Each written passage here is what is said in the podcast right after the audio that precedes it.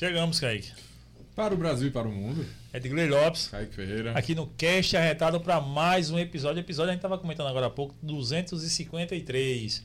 Mas para vocês que estão ligadinhos no canal, com os outros vídeos do Sem Filtro, do Alice no País Fit, no Marília da, com as arretadas, já passamos dos, sei lá, 300 vídeos aí, né, Vitor? De conversas e papos.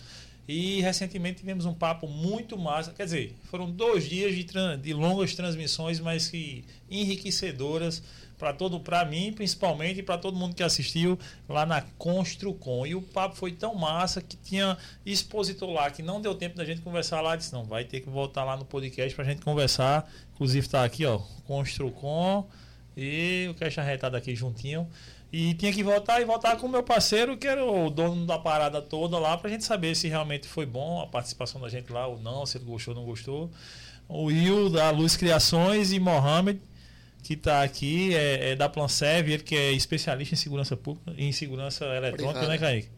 E, enfim, vieram bater um papo com a gente aqui, trocar uma ideia, falar um pouquinho sobre o que foi a construção, como foi para os dois aqui, quem estava expondo lá e quem propôs todo o, o projeto e falar mais um bocado de coisa por aqui, né, Kaique? É isso aí. Muitíssimo obrigado pela presença de vocês aqui hoje. Tamo junto.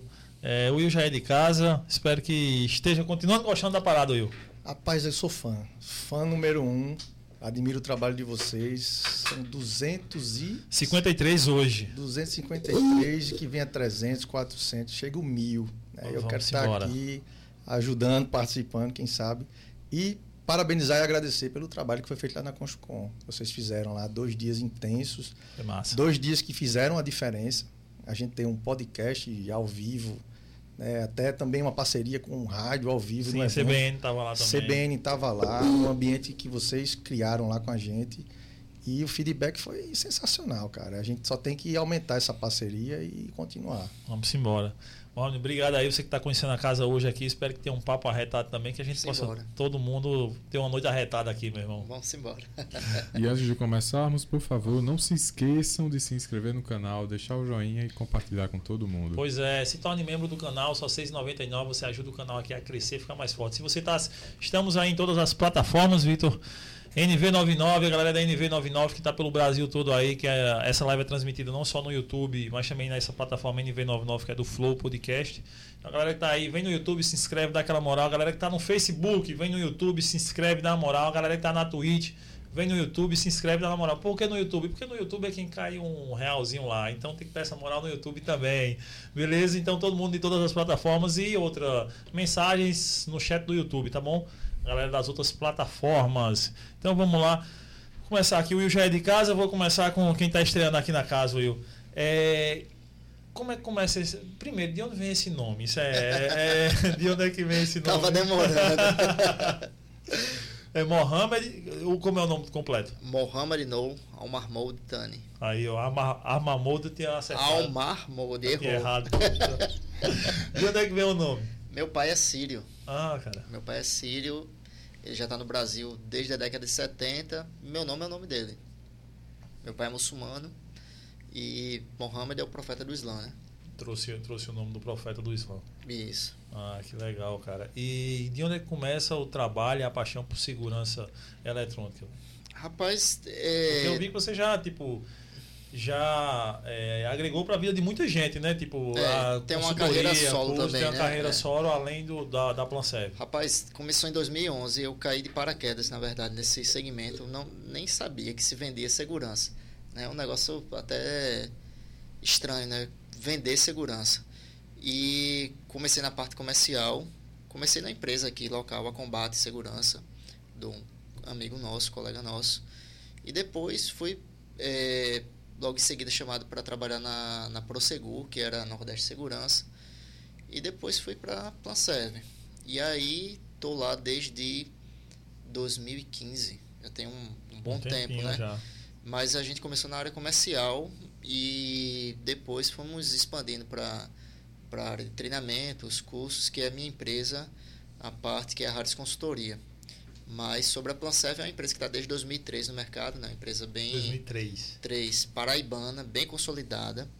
Hoje a gente consegue atender clientes no norte de Minas, é, através de contratos corporativos, né? Norte de Minas, Salvador, especialmente Simões Filho, que é na Grande Salvador, É, Sergipe, nós temos também é, na capital, né, Aracaju, é, Maceió, Recife, toda Paraíba, Natal e Teresina. Então, oh, abrange um a, bocado de lugar. Através de contratos corporativos, que o cliente gostou a partir daqui, levou para outras cidades. E a gente consegue monitorar tudo a partir daqui da Paraíba, a partir de uma pessoa. E os serviços que, é, que ela oferece? assim é... A Planserve ela oferece terceirização de mão de obra, que é a parte de facilities, né, com portaria patrimonial, que é tanto para empresas quanto para condomínios, bombeiro civil, limpeza, tratamento de piso, pós-obra, é, higienização, que é a parte de sanitização de ambientes. Na Covid-19 isso foi bem forte, né? Sim. Mas é um serviço que continua, principalmente para a rede hospitalar, porque a gente aplica um produto com um atomizador que ele é capaz de eliminar os vírus, 99% dos vírus e bactérias do ambiente, principalmente o Covid-19, é, os hospedeiros né, do Covid, nós também trabalhamos com a parte de bombeiro civil, já falei, né? É, jardinagem, manutencista predial, gerente predial, até promotor de vendas a gente tinha Olha nas distribuidoras. Então, é bem amplo a parte de terceirização. É, e saindo da terceirização, a gente tem uma outra empresa que faz parte do grupo, que trabalha com a parte de segurança eletrônica, que é sistema de alarme, câmeras, controle de acesso. E a outra empresa do grupo trabalha com portaria virtual, que é um segmento bem forte no, no ramo condominial e empresas também. Então casou demais com a Construcom, não foi a Planserve aí, dos serviços que ela oferece, Total. com a proposta da Construcom? Total. A, a Planserve, ela, ela estreou na Construcom em 2018. Né? 18, a primeira... A primeira Construcom, a gente, a gente teve a felicidade de fechar uma parceria com a Planserve. E eles nos atenderam muito bem. Essa parte, principalmente na parte de segurança, na época, era mais, acho que era mais o carro forte na época, era a parte de vigilância. Segurança eletrônica. Era. Segurança eletrônica. E aí voltaram para a Construcom esse ano, né? A gente começou no início do ano, toparam e, e com assim vários serviços, inclusive de concierge, você não citou concierge. Sim, sim, é. Concierge, Nós temos concierge, recepcionista, recepcionista, auxiliar de limpeza, camareira, até a parte de hotelaria a gente também tem. E foi uma tranquilidade é. para a gente. A gente fez um, um, essa parte da agora trazendo um pouco para a produção do evento, né? Uhum. É complexo o negócio. É. E a parte da mão de obra terceirizada é um dos mais complexos. Você ter uma empresa só, uma empresa sólida que faz essa gestão e, e lá na, na hora lá a gente teve a certeza é uma tranquilidade, cara. É, essa parte da mão de obra, principalmente setores específicos como limpeza, segurança. Uhum. Quando a gente soube que a Planserve tinha esse serviço de concierge, foi, foi um, um aleluia. Porque o concierge ele está ali para resolver muitos problemas, muitas dúvidas, que normalmente o produtor do evento vai designar alguém da, da equipe dele e alguém que saiba, saiba muito bem das coisas para fazer esse serviço. E, e, acaba tomando muito tempo da gente. Né? Então a gente conseguiu fazer é, esse serviço com a Planserve. Foi massa. Eu fico muito feliz da empresa ter voltado para a Construcom e ter, ter, tido um excelente resultado. E a gente está podendo conversar aqui já sobre outros projetos, projetos Sim. futuros. Né? E, e, falar um pouco mais sobre esse mercado que dá para trabalhar melhor dentro da Construcom nos próximos anos. Com certeza, porque também a área condominial está é, crescendo demais. Eu vejo que tem muita ligação nos serviços que vocês oferecem. Com o ramo da construção civil aqui na Paraíba, né? É, eu, eu creio que é o mais forte aqui da construção civil é a construção de condomínios, né? E agora com a construção também do, do polo hoteleiro. É, hoteleiro, turístico, né? Ali do, do Cabo Sim. Branco. Aí vai abrir uma outra oportunidade, né? Que a Plancer também vai é, atender. Inclusive a gente tem funcionários bilíngues já para atender esse, esse público, né? Do polo hoteleiro, polo turístico, ali que vai construir resorts, hotéis, aquela coisa toda pro lado de lá, né? É. Então, é algo que a gente já pensa no futuro. Eu estava vendo o, o vídeo né, do, do governo do estado sobre essa, essa construção desse polo e é algo fantástico. Cara, Esse é o maior do Brasil, né, se não me engano. A gente está escutando, né? Uhum. Nós vamos dobrar a nossa capacidade de leitos. Né? Estima-se, é. a estimativa é que hoje João Pessoa tem cerca de 15 mil leitos, é para 30. Tirada boa. Né? Engraçado, quando eu cheguei aqui em João Pessoa, 2003, eu me lembro que só tinha 7 mil leitos. 7 mil leitos. Era uma dificuldade. Você, é. Se você fosse fazer um evento de grande porte aqui, você estava você tava na mão. E, e, não tinha o centro de convenções. Não. Era tudo no Espaço Cultural, Espaço né? Espaço Cultural, o Hotel de... Tambaú, na época ainda tinha é, um auditório. Centro de convenções tem que ir pro de Campina Grande, né? não sei nem se funciona ainda. Ainda tem, ainda estão construindo um centro de convenções novo lá, que vai ser muito bom também. Uhum. É, um pouco menor que o daqui, mas vai ter um auditório para duas mil pessoas. Mas falava muito mais lá do que aqui, né? Era. Tudo ia para lá. A gente tinha um hotel Tambaú aqui na época, era um auditório para 500 pessoas. E espaço cultural e, e, assim, era um Deus nos acuda, né? Ainda bem que eu não peguei essa época. Ainda bem que a Luz Criações já, já pegou. A gente surgiu ali em 2013, é, centro de convenções Fizemos um evento lá, um, dos primeiros eventos do Centro de Convenções a gente fez. Acho que na época. Foi da Conchucon não? Foi Campus Festival. Sim. Foi o primeiro Campus Festival. Foi o único Campus Festival que não foi feito no espaço cultural. Uhum. A gente fez lá porque na época o espaço cultural estava em reforma. E essa reforma ela não. Ela tinha uma previsão de, de, de encerrar antes do final do ano e não rolou, a gente fez lá. Mas tinha, tinha acontecido poucos eventos lá, uns quatro, cinco eventos. E aí de 2000, 2013 para cá, cara, essa cidade, essa cidade mudou muito, cara, nesse ramo de eventos. A gente tem orgulho assim de, de participar do do iníciozinho do centro de convenções, que já está com 10 anos, né? É. Já está um pouco ali já está precisando de, um, de, um, de uma reforma, de uma reforma né? de alguns ajustes ali, algumas coisas que, que não funcionam mais, assim, no sentido de, de evento mesmo, que foram pensados para aquela época. Né? Mas ali, ali é uma grande estrutura. Ali é... tem que se atualizar, né? Porque é. era pensado de uma forma há 10 anos atrás e agora já é uma outra forma que mudou muito rápido e, as e coisas. Na né? verdade, né? assim, é, por incrível que pareça, o, o, projetista, né, ali, o arquiteto, a turma que faz o projeto, às vezes ele não visualiza toda a potencialidade do local, entendeu? Não pensa no futuro, Não né? pensa no futuro. Então, é, dá para melhorar em alguns aspectos, já é muito bom, dá para melhorar em alguns aspectos, e eu acho que eu já também ouvi falar que vai ter uma reforma lá também uhum. no centro de convenções e vai melhorar bastante. É e que tem área para crescer, né? Se precisar expandir, ali é área que não falta. O Hotel Tambaú, vocês têm alguma notícia de como tá aquilo ali? Pai, foi penhorado, não foi? Ah, é, eu, eu soube. Só soube disso. Parece que iam construir um, um resort ali. Resort, é. Né? Teve, esse, teve essa conversa aí. Eu não sei que, em que ponto anda, porque aquilo é, um, é tombado, né? É. Aquilo ali é um cartão postal, é tombado. Não sei em que pé tá. Mas é uma área excelente. Tem aquela área verde ali do, do Hotel Tambaú. Inclusive ali, aquela área para se tomar banho. É uma área pouco visitada, eu acho. Mas o bicho é fantástico ali, é muito bonito. É muito bonito. Um mar tranquilo, tem uma ambientação legal. Tem um. Tem um. Tem um a, a, chama de área verde do hotel. É, é uma área, um gramado uhum. que tem ali. Já viajei demais ali em fazer evento naquele lugar. Porque é, locais para evento à beira-mar, aqui em João Pessoa, só tem lá. Ou aqui no, no Seixas descendo. Mas se você for olhar ali, até até no Bessa, o máximo que você vai ter é, é, é um barzinho, mas não é para fazer evento. Sim, ali, ali dá para fazer evento grande. A gente no passado chegou a, a, planejar eventos grandes ali. Mas aí ficou esse, essa, esse caso todo em cima do hotel. O hotel agora foi um grupo aí que arrematou. E ninguém sabe. É uma boa pergunta, viu? Acho que é uma coisa para a gente levantar aí, cara. O que é, é que vão fazer com o Hotel Tambaú? É. Até porque não pode mexer muito, que é tombado ali, né? É, não tem como modificar muita coisa ali. É cartão o, postal, né? E, e no, no, na Construcom, é, voltando para a Construcom, não só é importante ter parceiros, mas também, dizer assim, parceiros que agreguem também valor à, à ideia do evento também, né? Tipo, tipo é, para que haja, para que o cara que vai visitar e tal, ele possa também é, consumir algo também, né, Will? Tem muito esse lance de tipo, como, como escolher os parceiros ali e tal pro evento também, né, velho? É uma arte. E se tratando de Paraíba, aí, aí vira um desafio. Porque é, aqui a gente sabe, a, a, a economia ela, ela, é muito enxuta. Eu vou usar essa palavra, ela é enxuta mesmo. O paraibano, empresário, empreendedor, ele é um artista. Se, se ele for para algum lugar com a mentalidade que ele tem aqui, ele vai dar certo com Se certeza. certo aqui, dá certo fora. Dá certo. Né? E não é diminuindo nossa terra, não. Pelo contrário.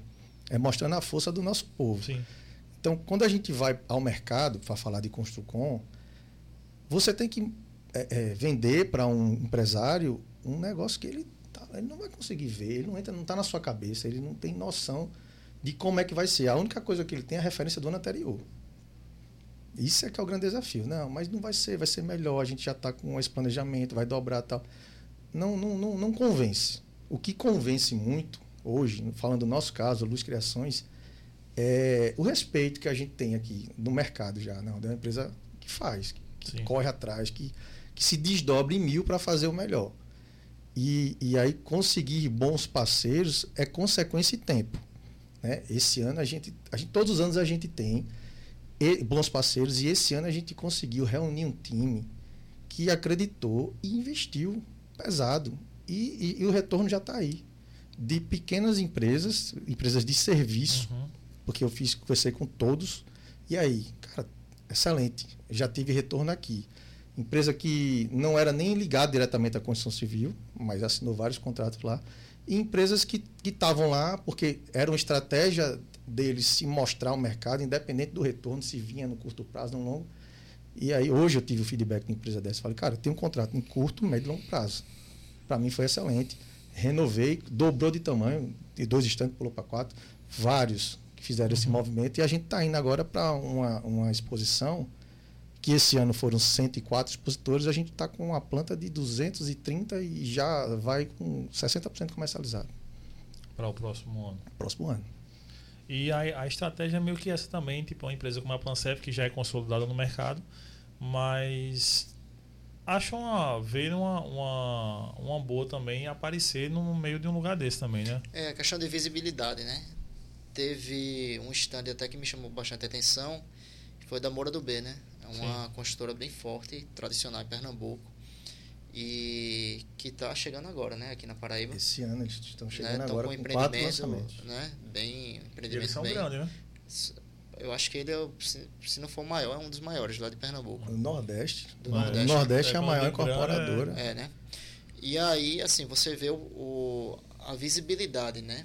Que o evento teve. A gente esse ano é, a Planserve ela inovou com a questão da, da parte de tratamento de piso e limpeza pós-obra que é, foi bastante divulgado entre os arquitetos e os construtores. Inclusive, aproveitando aí a visibilidade do seu canal, a gente tem é, projetos, programas de, é, de parcerias com arquitetos. Inclusive, a gente fez várias parcerias com arquitetos que estavam lá no evento porque eles precisam recomendar alguém que faça uma limpeza técnica, pós-obra.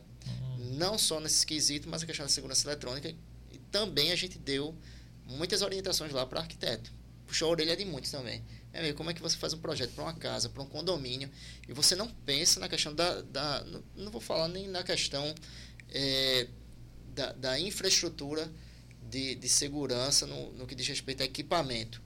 Mas, poxa, é, ele não é obrigado a saber de tudo, mas procura quem sabe para dar uma orientação, porque o que mais tem problema justamente é o arquiteto não pensar no que é segurança. Estou falando aqui da, da, questão de infraestrutura, tubulações.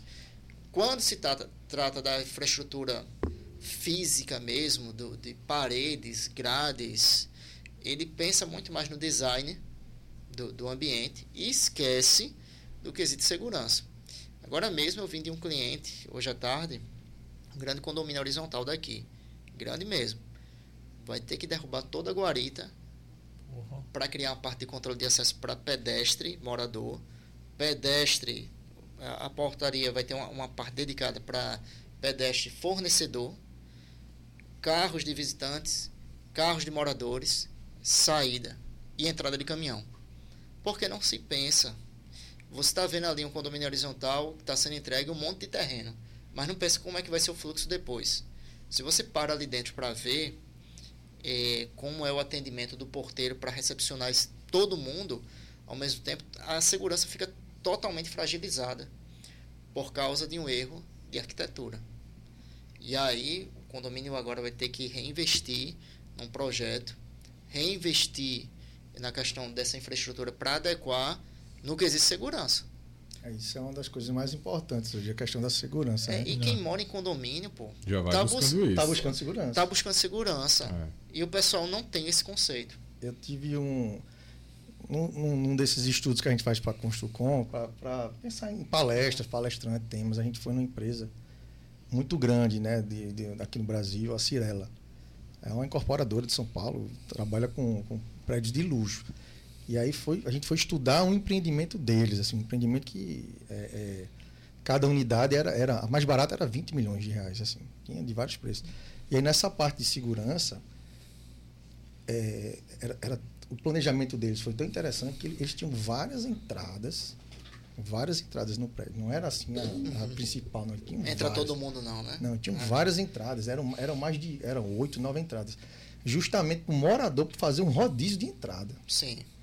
Para evitar Principalmente que... São Paulo, né? São Paulo, é uma cidade tem, que tem, que tem uma, um, um, índice de crime alto. alto né? Para complementar isso que você está dizendo, é, pegando aí o gancho, a gente foi fazer um curso em São Paulo em 2016 para portaria virtual. Aí o instrutor levou a gente num condomínio em São Paulo, 300 unidades.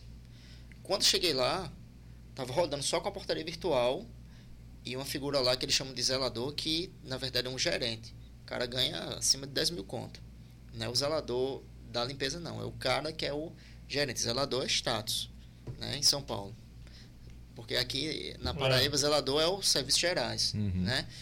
E aí, o que chama atenção? Lá a gente tinha uma guarita centralizada, lógico que era tudo automatizado, né? E uma entrada para prestador de serviço com eclusa, que é aquela gaiola, né? O pessoal chama Isso. popularmente. E a outra que era para moradores. Eu perguntei ao, ao professor na época, ele disse, olha, aqui a gente faz separação, não é uma segregação. É porque se usa muitas vezes essa eclusa como recepção, para que o visitante não fique esperando do lado de fora. Então coloca ele para dentro, na primeira triagem, para dentro desse local. E aí, se tivesse só uma eclusa, onde todo mundo entrasse e saísse pelo mesmo ambiente, se tivesse um visitante lá dentro mal intencionado, quando o morador estivesse saindo pelo mesmo local ou entrando, iria ser abordado praticamente já dentro do prédio. Então, perde a finalidade. Entende? Então, eu fiquei com isso na cabeça. Poxa, então, ou faz da maneira certa, como tem que fazer a questão da eclusa, com, com dois acessos, para morador e para visitante, ou não faz, ou deixa sem, entende? E aí a gente traz essa, essa visão também para Paraíba, porque como a gente pega muito projeto de portaria virtual, a maioria dos prédios daqui de João Pessoa, né, da Paraíba inteira, não tem esse sistema um ou outro que coloca um sistema de eclusa, mas coloca uma eclusa única. E Sim. quem idealiza isso, muitas vezes, é o arquiteto. Onde, na realidade, a eclusa ela não foi feita para ser uma recepção é, um espaço confinado onde entraria uma pessoa por vez. E uma porta só abriria quando a outra estivesse fechada, para evitar um acesso imediato. Aquele espaço confinado era uma triagem, mas hoje se adaptou para fazer uma recepção para que o visitante não fique aguardando lá de fora desprotegido. E aí se traz um conceito é, arquitetônico, né? A construtora, em parceria com o arquiteto, faz sem pensar no quesito segurança. Só que o cliente depois, que é o morador, ele vai sentir essa necessidade. E aí, na feira, né, pegando o gancho, a gente teve essa oportunidade de conversar com construtores a respeito disso, uh, com arquitetos, que muitas vezes não se liga nessa, nessa é, situação. É. E eu acho que é uma deficiência até da, da das universidades, de, de, ter uma cadeira específica sobre segurança. É. Né? Voltado para a arquitetura. As faculdades, a, a que a gente observa, é, assim, ela demora para se atualizar, né? Demora muito, principalmente as públicas, as, públicas. as federais, as estaduais. E eu vou fazer uma crítica à faculdade pública, universidade pública. Me perdoem aí que é da, da federal. Mas se prega muito, posso ser polêmico? Dale. Rapaz, eu acho que aqui. É pra ser polêmico. Aqui é, Já rapaz, falamos de tudo aqui. Demorou demais, né? É, é, exato.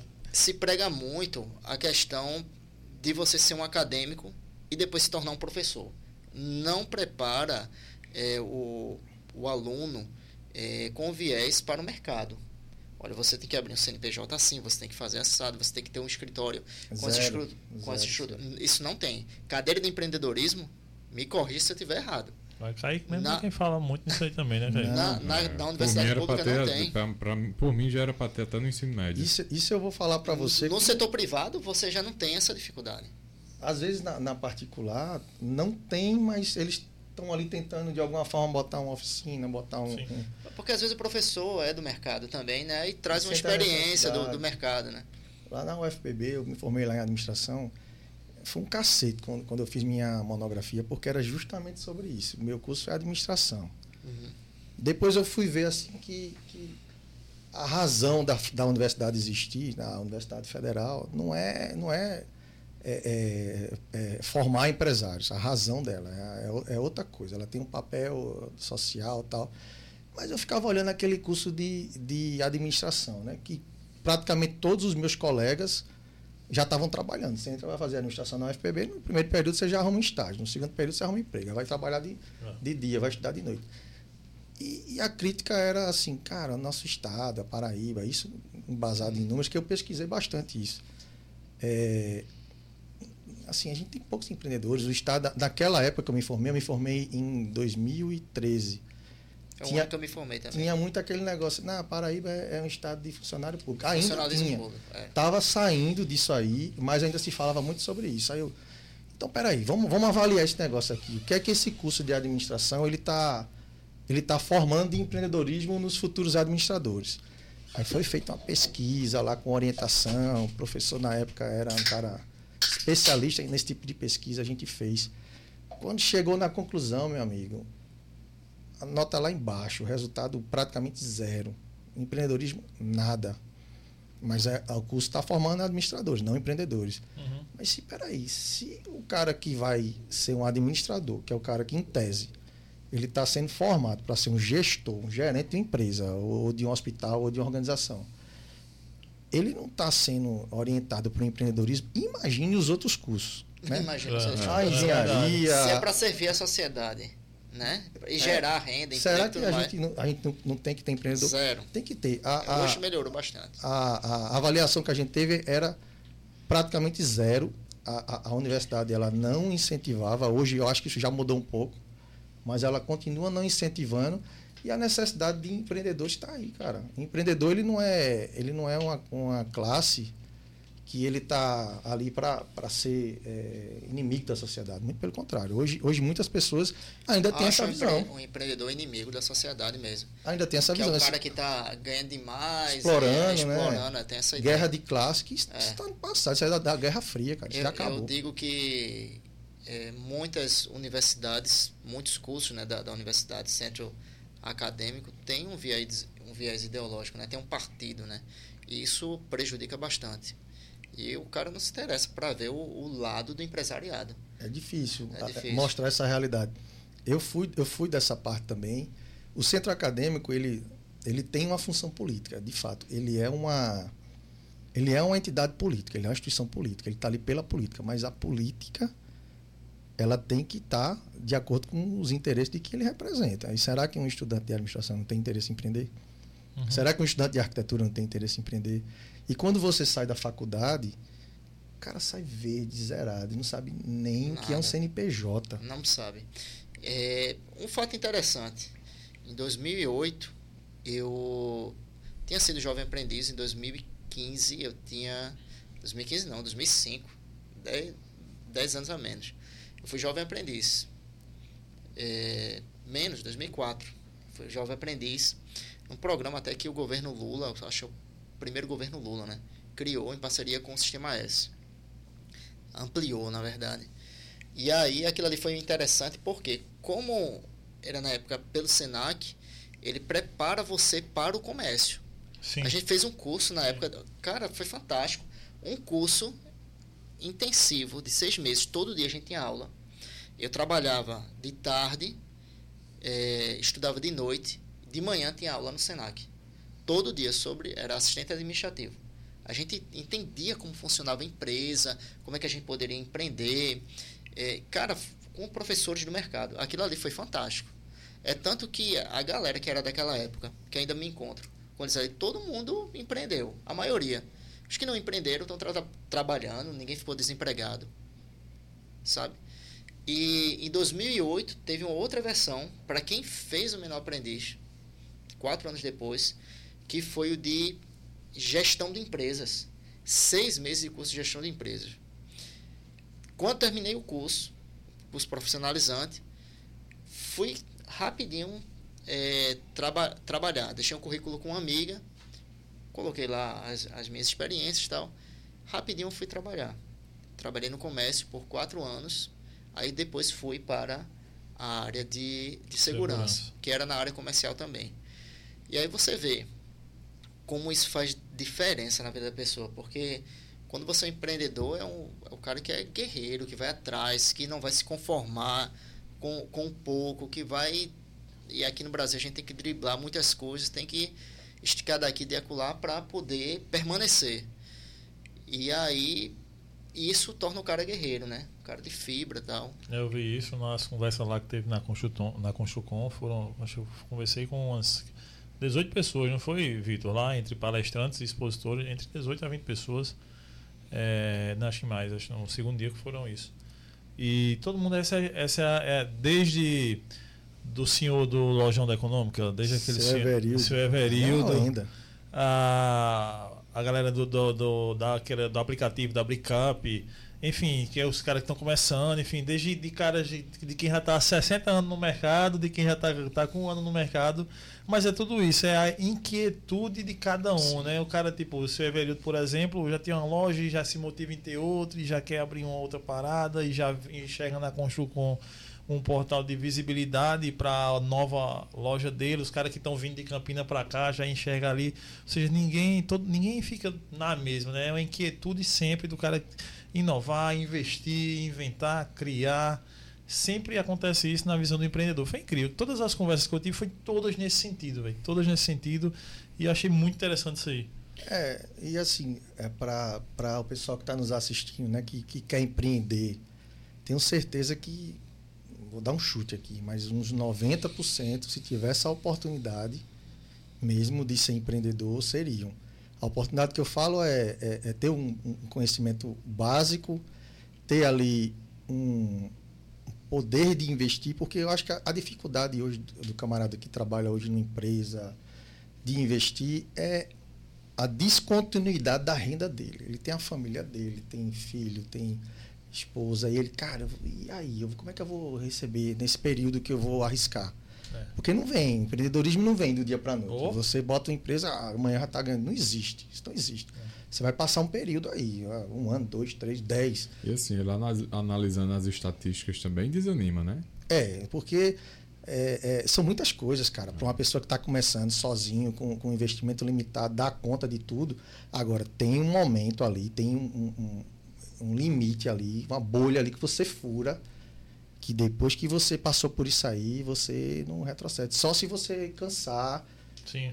Ou, ou realmente, cara, não tô afim, eu vou ficar num lugar aqui mais estável e tal.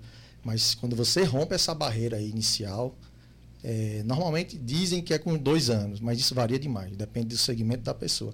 Mas quando você rompe essa barreira aí, você não volta mais, não. Você vai ser empreendedor o resto da sua vida. Em relação ao Estado, como é que vocês.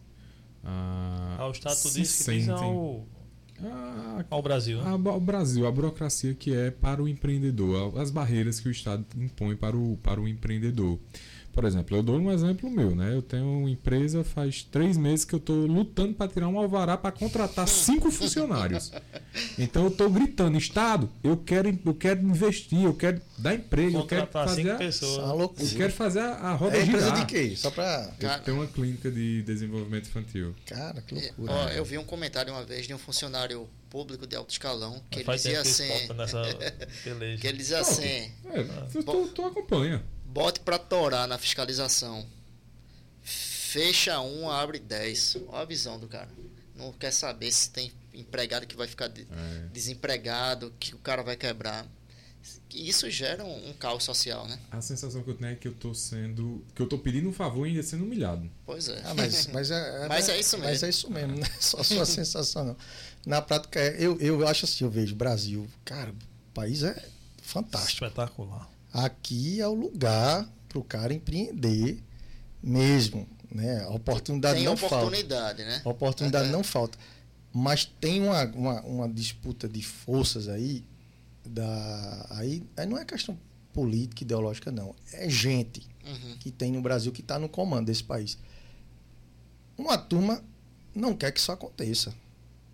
Joga para não acontecer. Bota dificuldade, sobe imposto, aumenta a burocracia, fiscaliza demais. Mas ele, ele pro lado dele, ele vai lá e é deixa, maleável, deixa né? é maleável. Agora, para quem não é. Pronto. É, agora eu estava vendo, quando a gente estava sentado ali, é, o presidente criou um ministério para micro, é, micro pequ, pequenas e médias empresas. Será que vem aí mais fiscalização, vem mais imposto, vem mais, sabe? Então. Alguma coisa esse povo vai ter que fazer. Vai ter que fazer, porque vai ter que se pagar, né? Esse ministério tem que se pagar. Vai ter que fazer alguma coisa. É, o Brasil, eu estava vendo que é. Cara, é um dos últimos lugares de 199 países, 190 países, 196 países, melhor dizendo, que tem na ONU, ligados à ONU. O Brasil é tá a posição 150 58 de país mais fechado na economia. Está ali perto de países ditatoriais, Ásia, dita, da, da é, ditatoriais, países como Haiti, Travado. que estava em guerra, sabe? Então isso é muito ruim. As pessoas não têm acesso a esse tipo de informação. E isso está relacionado à burocracia. Dá pra é fazer é isso aí que você está tá mas, passando. Mas dá para fazer uma leitura. Eu vou, Uhum. assim. Um empreendedor que já está um pouco graduado ali, que não está iniciando. Você olha, mudou governo, mudou. Quais, são as primeiras ações do governo? Esse governo atual. Vamos falar, vamos falar primeiro do governo passado. O governo passado, o governo federal passado, ele estava ele tava acabando com a cultura e com o setor de eventos. Mas estava acabando. Eu posso lhe falar que o setor cultural ia morrer. Porque quando foi na renovação agora, é, eles deixaram de contratar pareceristas no Ministério, na época, Ministério da, da- da- do Turismo, né? Que É. a, a- cultura foi, foi Englobava tudo. né? englobava tudo. Ele não fez o concurso de pareceristas para esse ano, que já estava vencido, para entrar pessoas para aprovar projetos. Ele não fez, não ia fazer. Se ele tivesse ganho, tinha acabado com esse setor aí. Estava assim, arrebentado. Eu não sei se ele queria que, que aqui no Brasil, de um dia para a noite, virasse uns Estados Unidos, que lá o negócio funciona diferente. Mas não ia dar certo. E aí vem um governo que muda algumas coisas, aumenta o investimento na área, que estava que tava meio Defasado. Estava defasada. Aí turismo. Aí ele, ele começa a dar sinais De de, melhor, né? setores assim que, ó, eu acho que é por aqui Que vai andar. que vai andar. Aí você tem que estar esperto, você tem que estar, porra. Então, se você vai empreender do zero ou se você quer botar um segundo negócio, Brasil é assim, você vai ter que ficar atento com o governo que é que ele está apontando que ele vai ele vai ser bom para um setor e, e para o outro Bom, ele vai ser aspas, diferente. né? Porque ele quer É bom entre aspas porque né? deveria ser É. bom para todos, na Pra verdade. todos, é. Né? Mas ele vai para um lado, vai, vai Você vai quer ter- ver um, um, um- exemplo disso assim? É, se gera no mercado uma, uma se fomenta no mercado uma, um, um consumo, né? Vai se fomentar um, um consumo no setor hoteleiro, turístico. turismo. Para a gente que é prestador de serviço, a gente tem aí dois grandes desafios. O primeiro que, que a gente já enfrenta é que a maioria dos nossos contratantes não entendem na parte de terceirização de mão de obra. Você pega lá um valor de um posto de serviço, 24 horas, são quatro homens para se revezar né, em escala, e nós temos um valor X. Dentro desse valor X, o lucro da empresa, que é o que a gente chama de taxa administrativa, tirando encargos, salários, imposto de nota, provisão de férias, 13 terceiro, é, rescisões que podem acontecer, O EBITDA, o que fica no final da na última linha. é a taxa administrativa 5%, 3 a 5%.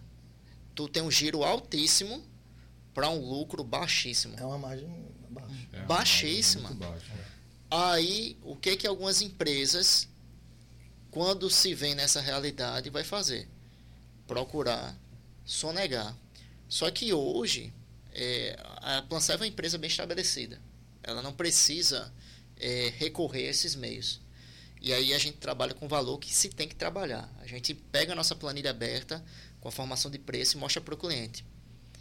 Faz isso com o concorrente também, para você ter como parâmetro.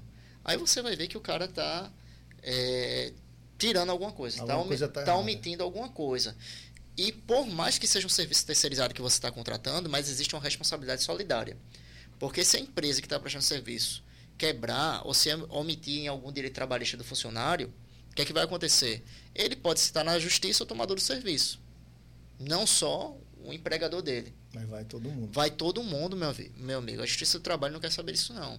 Então, quando não se contrata uma empresa que ela tem essa preocupação, inclusive, é, a Planserve, ela faz todos os lançamentos no E-Social, que é algo bem rigoroso, etc. Eu acredito que tem que ter a fiscalização mesmo, porque senão Sim. vira uma, uma bagunça. Agora, é, é como um, um irmão meu estava dizendo, ele é advogado, e disse, olha, o banco, vou comparar aqui com a questão do banco, o governo com o banco. O banco só é bom para quem deve. Porque se você passa aí, tá com o teu carro financiado, seis meses depois tu não pagou, o banco já vai dar acordo, como né? perdido, vai ligar para fazer um acordo, retira juros, aquela coisa toda para aí tu consegue pagar, limpa teu nome e está no mercado fazendo de novo. E o governo, a, a impressão que a gente tem, independente de quem esteja no poder, que não consegue mudar essa burocracia, muitas vezes é bom é, justamente para quem não está seguindo a risca. Sim. Fiscaliza quem está certo e quem está errado passa ileso. Então fica difícil de se trabalhar no nosso país em virtude disso. Mas assim, eu acredito na audiência do, do seu programa que é uma, uma, um momento da gente esclarecer isso também para os nossos clientes porque não é fácil você participar de uma cotação onde você encontra é, o cliente gostou da sua empresa, mas quando vai pela questão de preço, é, às vezes ele não entende e dá oportunidade para a gente se explicar. E aí quando ele passa a entender, poxa, eu estou provando para ele que aquilo ali é por A mais B, é assim, mostra a lei e tudo mais, beleza. Pagar ah, valor, não pagar é, preço. Exato, porque ele tem que analisar, como a gente estava falando antes, não só o agora, mas lá na frente é, dirimir questões que possam prejudicá-los, possa prejudicá-lo como é, tomador de serviço. Então, quando ele dá essa oportunidade para a gente explicar, beleza. Agora, quando ele pega a proposta e olha assim, não, é, realmente aqui é o mais caro, mas ele não quer saber por que é mais caro. É. Porque quando tu compra um carro mais caro, tem alguma coisa que o faz ele ser mais caro. Entendeu? na questão. Um serviço para você comparar com outro. É, é olha, vê, para comparar com outro, de fato é mais difícil. Mas deixa eu dizer uma coisa aqui. A Planserve investe em clima organizacional. Nós somos uma das poucas empresas da Paraíba que tem uma certificação internacional de melhor lugar para se trabalhar. Me diga aí qual é a outra empresa. Não, não é eu vou citar, vou citar uma que tem a certificação que se chama GPTW. Pode pesquisar aí. A Energisa, que é uma multinacional diz outra daqui da Paraíba que tenha, principalmente nesse ramo de segurança e terceirização, entendeu? Segurança eu não lembro, mas acho que a Elfa tem, que é, um, que é um, uma baita de empresa também. Uma empresa são, são raríssimas. Mas assim, são poucas. Você conta e, na, e você tem que passar por, por critérios para você, como o ISO. Tem que ter uma, é uma certificação de qualidade, de melhor lugar para se trabalhar. E os teus funcionários, os teus colaboradores, eles têm que atestar isso. Entendeu? Baixa rotatividade, entende? Nós temos colaboradores na empresa que estão desde 2003, desde o início da empresa. Isso é difícil, cara. Eu não estou falando só de um, não. Eu estou falando de, de vários. A, a Planserve hoje, ela tem uma média de 180 colaboradores, entendeu? E aí você vê que você ter uma faixa aí de 20, 30 funcionários, colaboradores, né? Desde o início, é porque eles gostam do clima organizacional da empresa. Se pudéssemos pagar mais, a gente pagaria mais. Mas é uma carga tributária tão forte que as pessoas precisam entender que o que sobra de lucro é baixíssimo. Comparado ao investimento. Porra, Comparado ao investimento. Eu iria, você tá falando os riscos aí, que se assumem. E os riscos que se assumem. Você está falando aí de 15 a 20% de colaboradores que estão uhum. na empresa desde o início. Desde o início. Uma empresa que tem 20 anos. Uhum. É, é mais do que clima. Clima é uma coisa que a gente analisa é. agora no dia a dia. É. Mas aí isso, isso é uma relação com, com a gestão, né? aí a gestão, os donos, os é. gerentes. Gestão humanizada que a gente chama. De muita confiança. Confiança. Entendeu? De estar num lugar que ele sabe que ali é o lugar que pode dele, contar. Que pode contar. Então imagina tu contratar uma empresa que os colaboradores se sentem bem em prestar o serviço. Na prática, isso vai é, refletir no, na prestação de serviço para com o cliente. Com certeza. É. Entendeu? Tenho dúvida disso. Não é porque eu estou na frente dele, não, mas ele sabe que entra. Eu não sei quem teve a oportunidade de entrar lá no banheiro da Conchucom. Eu fui lá. Eu? Rapaz. Tá, várias vezes. Sério, eu me surpreendi. Eu me surpreendi com o aroma que tava. Não era de xixi nem de cocô, não. Não. não. A gente colocou um produto lá especial, à base de capim-limão, caríssimo, que ele retirava todo o cheiro, todo o odor, o odor. do ambiente. E o piso estava brilhando, meu amigo. Tava, é, até Brent foi quem falou, não foi, Vitor? Desse odor. Esse rapaz tá mais cheiroso que a minha casa. Rapaz, a gente fez questão, a gente fez questão de fazer um, um, uma placa, um adesivo. Até uhum. esse banheiro, ele é, ele é higienizado. A gente tinha colocado até a palavra gerido, mas não era a palavra correta. A gente retirou pela Planserve. Você viu lá, a gente botou uhum. essa placa. Por quê? É, eu tinha confiança necessária na Planserve para botar aquilo ali e eles fazerem um negócio acima das expectativas. Eu tinha confiança porque um eu poderia, desafio, eu poderia ter, não ter feito nada uhum. disso. Mas, mas eu sabia que se eu colocasse isso, eu não ia colocar, não ia expor a empresa. Foi a primeira vez que eu fiz isso. É uma responsabilidade. Todos os meus eventos. E foi um desafio, porque a gente depois, é, mensurando, eu não sei se você já tem o, o total de participantes tem. da foi feira. muita gente. Passou dos 25 mil nos três dias? Passou. Passou, né? A gente viu isso, esse reflexo. 20... 35. 35 mil. 35 mil. A gente achou o nosso efetivo, que foi dimensionado, pouco. Entendi. pouco, mas lá. é porque teve porque mais passou, gente passou do esperado. do que esperado. Entendesse? Mas mesmo assim, a gente teve muitos elogios das pessoas que estavam participando, até de colegas de outros estandes e do próprio organizador. Não, não teve, em relação à parte de limpeza, não teve uhum. uma crítica. Pô, a gente chegou lá na quinta-feira de 8 da manhã, saiu de 11 da noite, chegou na sexta de meio-dia, saiu de 11 da noite e tipo, é, ficou lá, viu? De, deixa eu te dizer uma coisa de bastidor. Massa, eu teve os controladores de acesso, né, que tava é, na, na, na, parte lateral ali, onde a gente, onde era a saída. Uhum. E aí eu cheguei e estava sem identificação. São muitos colaboradores da empresa, nem eu conheço todo mundo, nem todo mundo me conhece. Aí eu tentei entrar por lá para justamente agilizar, né? Que meu stand era ali perto da, da, da praça de alimentação. Aí eu disse, não, sou, sou Mohamed, sou da Plancet. Você pode ser quem for, você não vai entrar por eu aqui, não. Barrado, você pode barrado. ser o próprio Maomé, amigo. Você não vai entrar, não. É, eu fui barrado. Entendesse? É normal eu, eu ser barrado, porque eu faço. Cara, não é um é teste, é mas às vezes você esquece Mas tá certo, mas tá certo. Tá certo, não tá errado não. Não, pelo contrário, você tem que parabenizar o cara Sim. por ter barrado você. Te, aí teve uma colega nossa, talvez ela tá, esteja assistindo. Aí ela disse assim: Não, eu sou amigo de Mohammed, eu posso entrar por aqui. Aí o cara disse: Você pode ser amigo de quem? Do, do Papa. Do Papa, mas você não vai passar por aqui, não, porque a determinação é não passar. É. Aí depois ela vem me dizer: aí disse, Por que tu tá me dizendo? Tu queria que o cara flexibilizasse? Não é, o compromisso dele, ele vestiu a camisa da empresa para estar ali prestando aquele serviço de controlador de acesso. Graças a Deus, zero sinistro. Zero.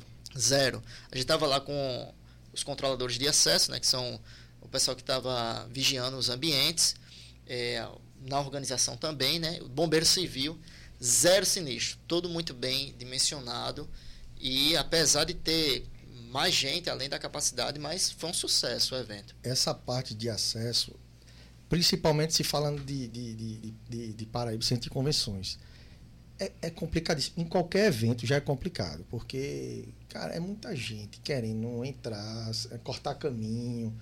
É muito complicado. E eu tenho a consciência de que, às vezes, o, o, o colaborador, o prestador de serviço, vai passando a hora dele, das seis horas, sete horas de trabalho. Ele está ali. Tem uma hora que ele, ele cansa. Ele e, cansa. E alguma coisa ali Tem que acontece. ter um cara motivado para cumprir a missão dele. Passa, é. acontece. Não é para acontecer, mas passa. E nem por isso a gente vai crucificar o cara, a empresa. Uhum. Mas não aconteceu, cara. Não aconteceu. A gente ficou lá até as últimas, até depois do horário, uhum. né, da, da, da escala. Os caras estavam lá, a equipe estava lá, mesma atenção. E, e, tem, e tem, você tem umas lideranças lá na, na sua equipe. Bem forte. Uns caras para a gente elogiar Sim. aqui em público. João Ramalho, que, Jailson. Jailson, João também. Ramalho. Que os caras. Zero estresse, cara. Sim. Um evento daquele tamanho, assim, a gente espera assim que vai ter, sei lá, um, uns 10 acontecimentos que são estressantes. São estressantes. Né? A gente teve um que foi estressante. Uma situação em todo o evento que foi estressante Mas foi contornado e eu perguntei, e aí, como é que você. Não, a gente já resolveu aqui. A gente começou com a pessoa, foi ali e tal, o cara entendeu, foi embora e resolvido. Entendeu? Isso não é, não é normal. Né? Sim, porque já é esperado que Já é tenha, é esperado né? que tenha vários. Eu estou falando 10, Sim. mas numa margem a assim, a, perfeccionista. A parte de, de, gestão de conflitos, né? de saber é, gerenciar a crise para não criar tumulto, não criar. Saber caos, falar, saber, saber conversar. Falar, isso é, é muito difícil, isso. cara. Isso. Muito difícil, porque quem vai, quem vai, quem quer quebrar a regra, ele já vai mal intencionado. Ele, é não, ele não vai ali para. Se, se, ele for ali repreendido, orientado, ele vai embora, dá as costas e vai fazer a coisa certa. Uhum. Agora, quem quer quebrar a regra, ele vai para quebrar a regra. Ele já tem 30 argumentos aqui para tentar enrolar quem está fazendo a gestão do negócio. É. E lá não rolou. A gente sempre disse que a nossa empresa ela não é uma empresa perfeita, não existe isso. A gente lida diretamente com o problema mas nós temos setores e pessoas competentes para lidar com o problema. E o cliente ele tem que ser parceiro da gente, porque muitas vezes ele está terceirizando o problema para a gente gerir, porque ele confia na nossa especialidade. Quer ver um caso? Questão aqui de arrombamento. A gente não tem como impedir um arrombamento. Não existe isso. A gente pode trabalhar com meios de prevenção. Mas se o cara está é, com a intenção de fazer, ele vai procurar meios também de fazer, mas a gente está ali para gerenciar aquela ação, até mesmo se acontecer. A gente está ali para minimizar, minimizar perdas, perdão, e trazer um atendimento humanizado para o cliente, porque de toda forma isso gera também um trauma. Para você ter ideia, a PlanServe ela tem até psicólogo organizacional, não apenas para tratar da, da, das questões de contratação, para selecionar um profissional qualificado e é muito difícil você achar alguém é, com as qualificações necessárias. A gente vai procurar o mais perfeito possível e que lá na frente pode acontecer é de não se adequar, mas a gente tem um banco de talentos que a gente consegue repor. Mas essa triagem ela é muito minuciosa, porque tem uma pessoa dedicada para isso.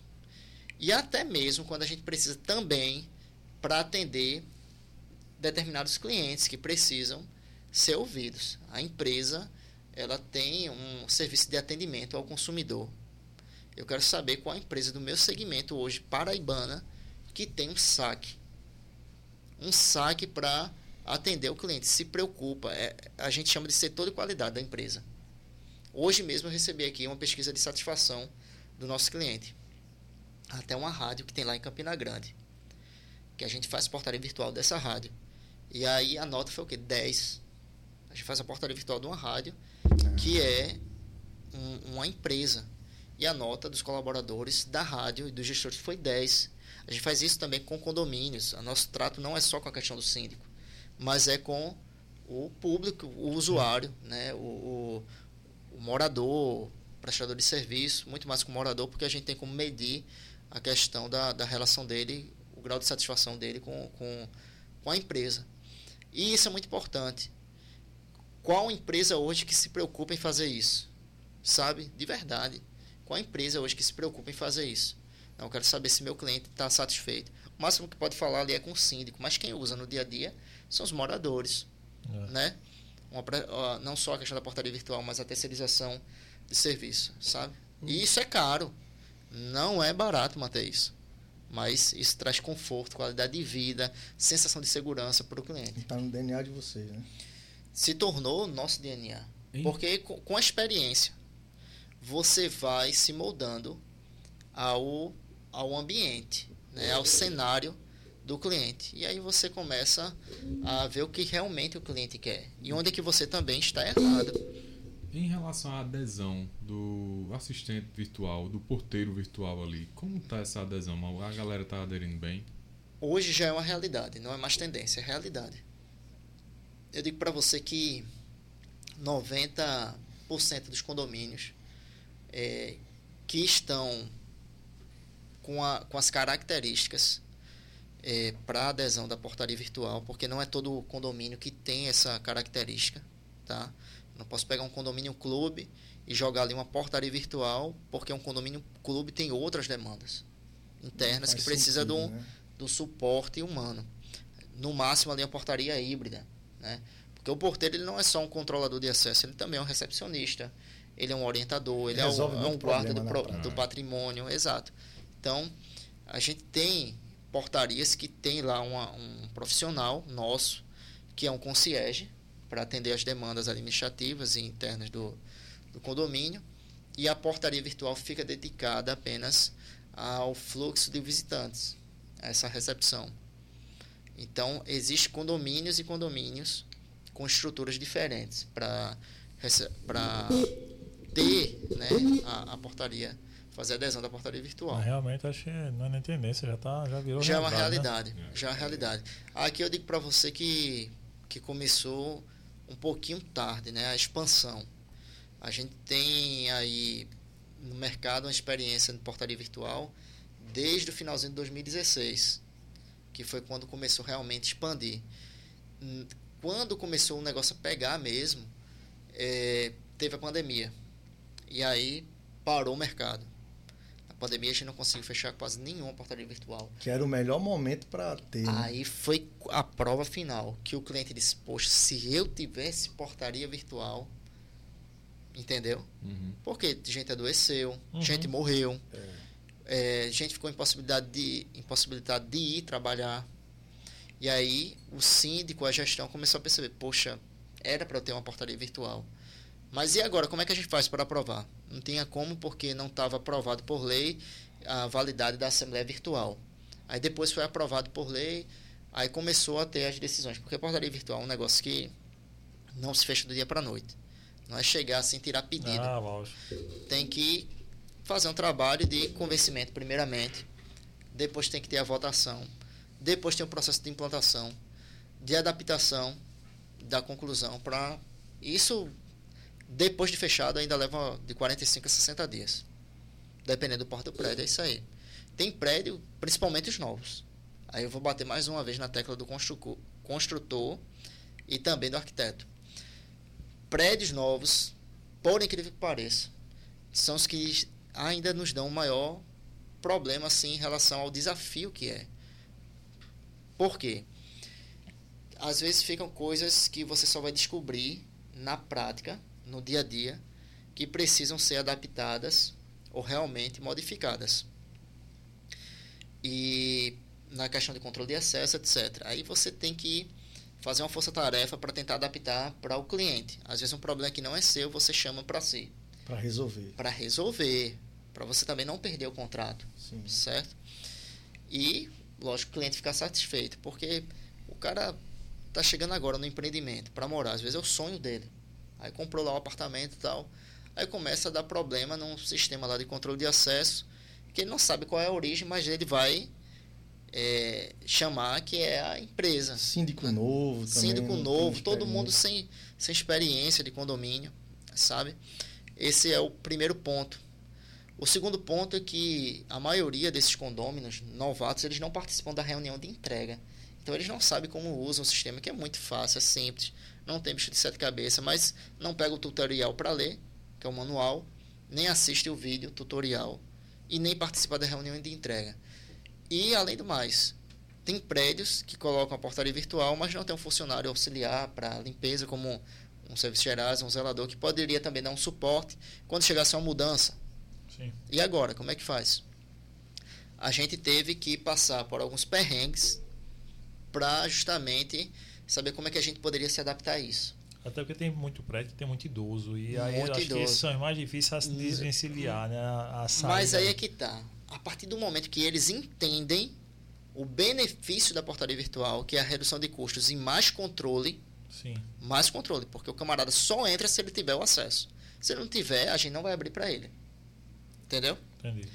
Então, quando eles entendem isso e a redução de custos e o benefício é muito maior, Aí eles veem que não faz sentido você manter um porteiro 24 horas. O máximo que acontece é você ficar com o zelador, que é o Serviços Gerais, que dá suporte também no prédio no horário comercial. Tem uma estimativa de redução de custo, assim, quando sai de uma portaria?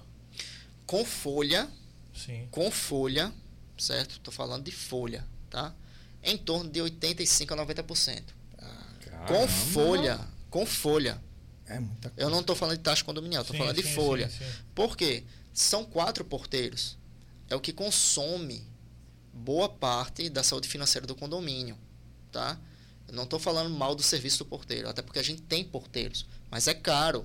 Por quê? É o que eu disse lá atrás, carga tributária, encargos, hum. que é, muitas vezes o porteiro nem vê, é. porque isso vai para o governo. É, o salário. Exato. É o maior explorador o governo. Vamos supor, supor que seja, vamos supor que seja R$ 1.500 o salário do cara que ele recebe. Por mau gasto líquido, naquela né? pessoa líquida. líquida é mais de 80% de taxas, de encargos para o governo. Não é, é 1.500 para quem está pagando. É, né? Aí é 2.000 cacetada para quem está pagando. Exato. Né? Aí, veja, quando se entende tudo isso, é um, os mais fáceis, são os mais fáceis de se adaptar, são os mais idosos, são mais conscientes. Aí. Certo?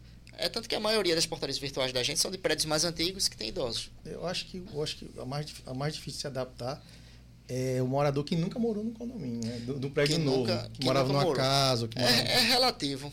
É relativo é, porque. a cultura. Eu acho que não, porque como ele morava numa casa, ele já está acostumado a ser autônomo. Então, no sentido de entrar e sair, então, sabe? É, é. Então, para ele é indiferente. Não muda Porque muito. se ele apertar o botão portaria lá no interfone, ele vai conseguir falar com a, com a central, que é a portaria dele. O que muda na questão de uma portaria virtual é além de ter aquela presença física, que muitas vezes é a sensação de segurança apenas. Então é o contrário, é o cara que já estava acostumado com a com, portaria... Com, com, o porteiro em receber muitas uhum. vezes a encomenda dele, dar um bom dia, dar uma boa tarde, boa noite. Quando ele não vê ninguém ali, ele, poxa, ele se sente inseguro, mas isso é só um sentimento. Isso que é uma, né? pode ser uma falsa sensação de segurança. Entendeu? Estou dizendo pode ser porque existem condomínios e condomínios. A gente faz um estudo de viabilidade antes. Entendi. Isso que, que Mohamed falou, né? É ter essa visão de segurança na hora de projetar né, o, o empreendimento. Aí lá na Construcom a gente traz uma empresa como a Planserve, que tem a oportunidade de conversar com projetistas, com arquitetos. É, quando a gente vai conversar com outros expositores de outras áreas, é quase unanimidade de dizer assim, cara, mas o, o arquiteto ele não entende bem do meu serviço aqui. Isso. Eu, eu, por exemplo, eu vou pegar um exemplo aqui, vidro. A gente tem um expositor de vidro, já teve. E ele queria entrar na Construcom muito para poder fazer um workshop sobre vidro. Porque vidro tem, tem espessura grande, fino, pequeno, uhum. laminado. E, e, aí ele falou, não, porque tem arquiteto que bota o mais caro, ele bota o mais grosso, bota o, o vidro laminado, que é um vidro que tem mais dificuldade de, de quebrar do que o temperado e não sabe nem o que está botando. Ele não sabe nem o conforto térmico que aquilo vai causar na casa do cara. Ele bota uma parede de vidro gigantesco, o sol bate lá o dia todinho e não tem ar-condicionado que dê conta. Agora imagina isso aí num condomínio totalmente espelhado. Vou dar um exemplo para vocês. Tem lá o sistema de controle de acesso com aquele controle remoto. A gente utiliza um que ele identifica o usuário que está abrindo e fechando o portão.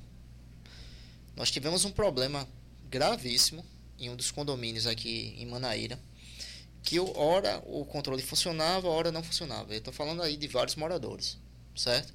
Trocamos todo o equipamento, trocamos os controles, trocamos pilha, fiação, tudo.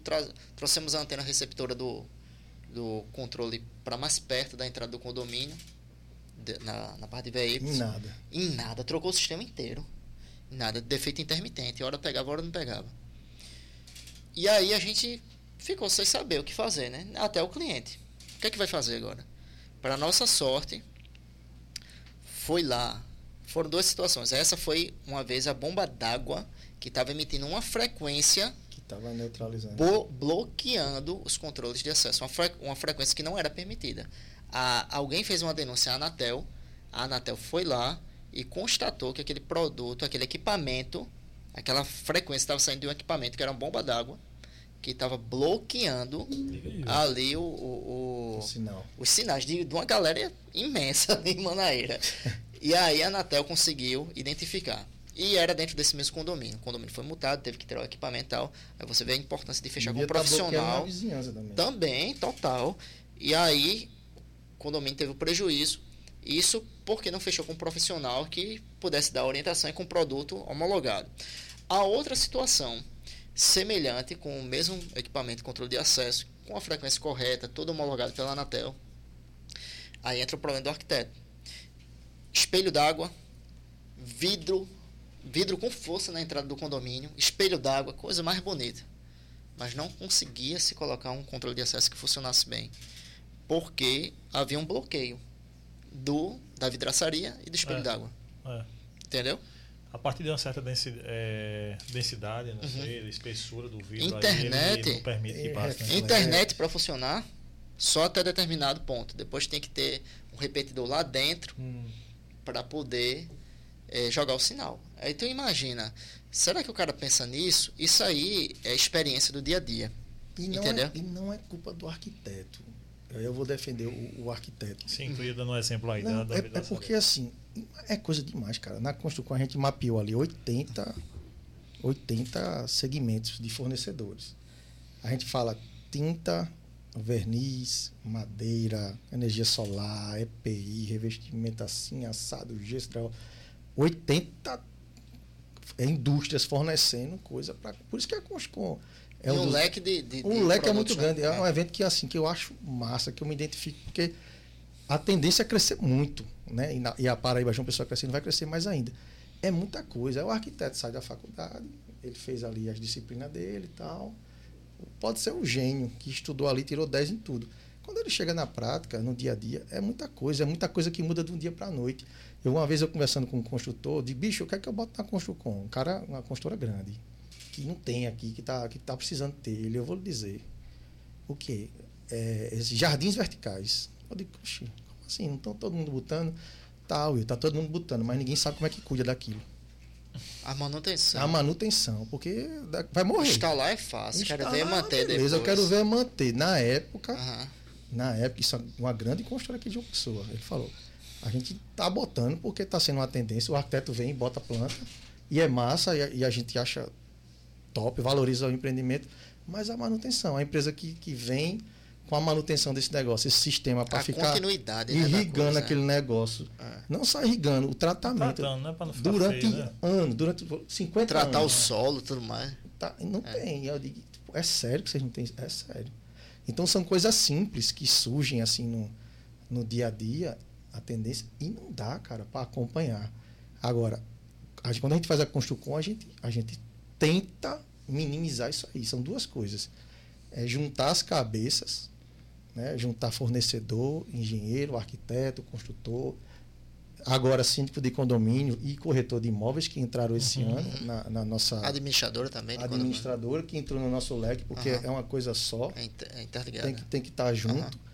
e e o que é que vem à frente aí a gente trouxe um camarada lá do Chile de Santiago um arquiteto espanhol ou chileno trabalhou em, em Barcelona, não sei o quê, para falar de neuromarketing. Eu fui, eu fui assim um mês bombardeado. Assim, eu podia falar de qualquer coisa da construção, mas o povo queria saber desse cara.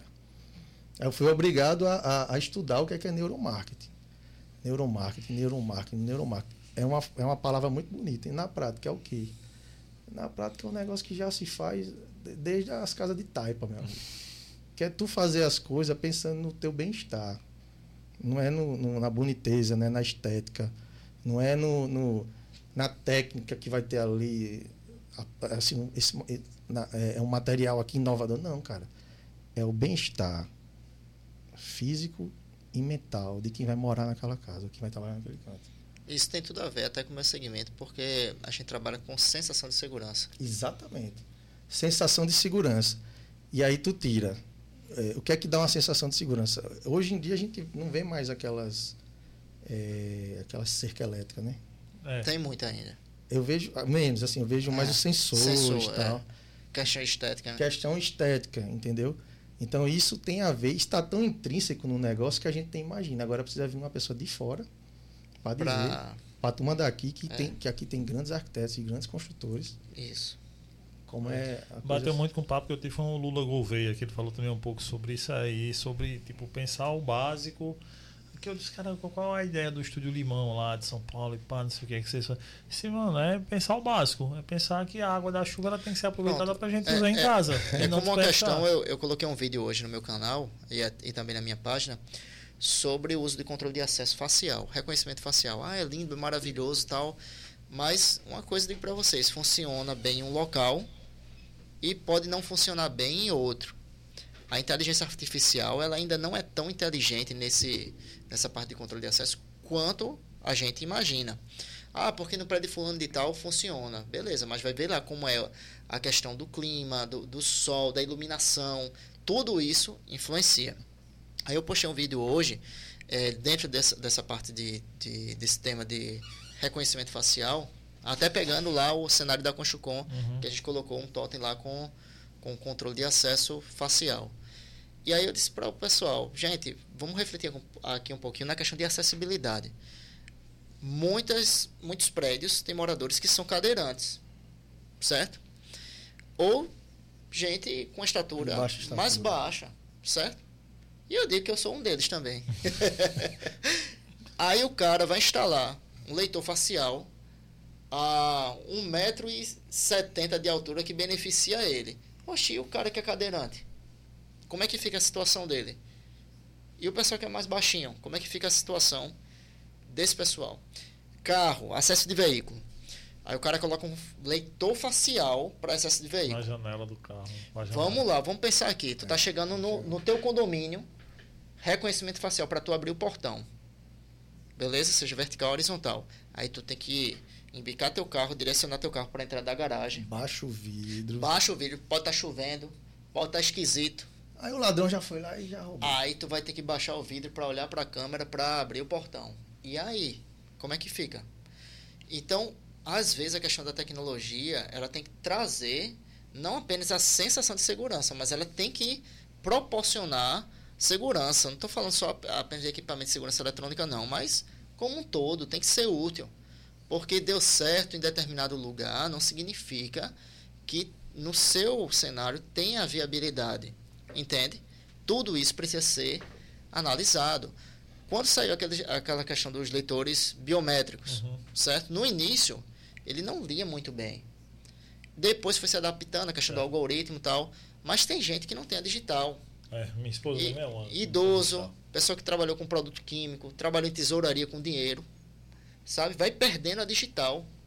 E aí, como é que fica a situação desse pessoal? Então, tudo isso, você tem que fazer um estudo de caso para pensar como é que você vai atender esse público ou você vai colocar um equipamento lá que depois vai se tornar inútil. Inútil. Vai fazer um projeto arquitetônico que depois, a longo prazo ou a curto prazo, não vai ter mais serventia alguma. Né? Porque fica muito massa você elaborar um projeto que vai levar seu nome, seja de arquitetura ou de segurança. E aí você não está morando lá no local, nem talvez nem vá morar, vai pegar aquele espaço vazio, vai projetar de acordo com o seu conceito, aquilo que você acha. Mas será que vai ser útil depois? Ou quem está comprando aquele empreendimento ali vai ter que o retrabalho de reinvestir, de se estressar, sabe? Tem que ter uma margem aí de projeto para adaptar depois, né? Exato. E assim, conversar com profissionais que possam complementar o conhecimento. Né? Eu vi isso na Construcom. Pessoal querendo entender como é que funciona a questão do controle de acesso por exemplo, que eu coloquei lá à exposição. Querendo ver como é que funciona a questão do tratamento de piso. Esses produtos aqui, qual que coloco? Depende de piso para piso. Existe é, é, produto que você pode colocar e danificar seu piso e nunca mais ele vai ser o mesmo. Vai ficar fosco pro resto da vida. Entendeu? Imagina. A gente, pronto, a gente foi atender um cliente lá em Recife, a partir da Conchucom, que jogaram um produto ceboso lá, falar bem nordestino, né? bem ceboso lá. Detonou. Detonou o piso do cara. E aí, tem jeito, e agora? Rapaz, tem mais não, tem, só outro. Se tu der sorte, tu encontra esse lote. Tu aí. tá entendendo porque às vezes o cara viu, não, mas isso aqui resolveu lá no, na casa de fulano, no prédio de fulano. É isso aqui, é o ácido, é o, é o que vai dissolver tudo aqui. Mas não é assim, entende? É, aquele valor que é cobrado é justamente para fazer um estudo de viabilidade, trazer o produto certo, dar a garantia, a manutenção, tudo mais. E isso precisa ser reconhecido. Né? É, eu não tenho dúvida disso. E os próximos passos aí, Will, da, tanto da Construcom quanto depois vem a Plancel no mercado também, com os próximos passos, o futuro aí. Rapaz, a Construcom, a gente, é, esse ano, né, 2023, ela superou até a melhor expectativa lá do nosso time, lá da Luz Criações. A gente trabalha nesse. De uma, é, é um ano, cara. Não para. Na verdade, não para. Não para. De um ano para o outro. Eu, como, como empreendedor, eu sou um cara que eu sou 100% voltado à, à minha atividade. Se eu estou em casa, eu tô, pego um tempinho ali, eu assisto uma série, eu digo, Eita, isso dava para botar no evento. Isso aqui é diferente, isso aqui a gente. É sempre pensando no melhor. Né? É, a gente colocou umas metas é, subjetivas de tanto ouvir é, outros é, patrocinadores, parceiros, de falar assim, cara, teu evento está quase no padrão de São Paulo. Eu digo, eita, rapaz, esse bicho tá, tá, tá, levantando minha bola demais, né? Porque padrão São Paulo é padrão uhum. São Paulo. Exigência, né? Não, São Paulo é, São Paulo é outro país, cara. São Paulo ali tem é. milhões de, de, de, habitantes. Pô, são 40 milhões de habitantes, né? E, e as empresas, a maioria das empresas, a sede tá lá. Então, o dinheiro corre fácil lá. É diferente da gente trazer para uma Paraíba, para um Rio Grande do Norte, para né, um Alagoas. Mas a gente botou isso na cabeça. Não como uma meta de ser o padrão São Paulo, mas a meta de dar o melhor padrão que a gente puder. Dentro das possibilidades da gente, conversando com as pessoas que a gente tem acesso aqui, com os parceiros, educando alguns fornecedores que não têm essa preocupação. Né? E aí não é, não é jogando a, culpa para. Não tem, simplesmente ele nasceu aqui, ele se criou aqui, ele, ele trabalha num padrão que ele acha beleza e a gente está sempre exigindo um padrão que a gente quer Sim. colocar para Paraíba. Aí foi, foi um trabalho intenso. Meses, semanas. E tentando dar ao, ao expositor, né, ao patrocinador, assistência, tirar dúvida. Cara, vamos seguir nessa direção. O evento está tá vindo para esse patamar. É, e quando foi o resultado, a, a, impressão, o sentimento que você vai, vai tirar não é o meu, é de quem visitou. Sim, você conversa sim. com 100 visitantes, visitantes do evento para saber a impressão dele. Aí depois você conversa aí com, com 10 expositores, né, 10%, para saber a impressão deles. E eu vou dizer a minha, a gente conseguiu superar as expectativas da gente, que já, era, já eram altas. É trabalhoso, é difícil fazer isso. Aí a gente olha padrão São Paulo, quando você tem um evento em São Paulo, você tem uma empresa, normalmente uma multinacional que organiza essas feiras, com 500 colaboradores. A gente faz isso com 15. Não me pergunte como. É nosso método. A gente faz isso com 15. Tinha mil pessoas trabalhando nesse evento. Somando todas as pessoas Sim. de todos os estandes e os prestadores de serviço. Tinham mil pessoas trabalhando nesse evento. Os próximos passos agora é, é, é crescer o evento em qualidade, que tem pontos a melhorar, em quantidade e em abrangência. Ano que vem a gente quer trazer gente do Nordeste inteiro em peso. Entendi. Não é Veio gente de, de, do Maranhão, do Rio Grande do Norte, tinha muita gente do Rio Grande do Norte. Eu Pernambuco, Pernambuco, Bahia, tinha bastante gente. A gente quer trazer o Nordeste. A, a feira chama Feira Nordestina da Constituição Civil e Arquitetura. É o Nordeste eleger esse evento. Não. Aqui a gente tem uma agenda certa. Sim. Em agosto, que é ir lá para Construcom, porque lá eles estão conseguindo reunir né, o que é importante para a gente, que são fornecedores, que são novidades, que é, que é inovação, que são palestras de, de, de conceito que agregam. O nosso sentimento, a nossa missão é somente essa. Não é ganhar troféu, não é ganhar prêmio, nem, nem, nem elogio de, de, de quem não tem nada a ver com isso. É crescer nesses três pontos. E a gente vai trabalhar pesado para isso. Foi muito bom ver, ver como aconteceu tudo. Eu não é da minha área, então não, não sou, mas pelo menos o evento eu, eu tô sempre por dentro ali, vejo. E realmente tava, porra, muito bem organizado tudo. Muito, muito bem direcionado tudo. Toda a logística estava muito boa ali para quem estava visitando. É, um primo meu que é administrador Edielso foi visitar e estava elogiando pra caramba.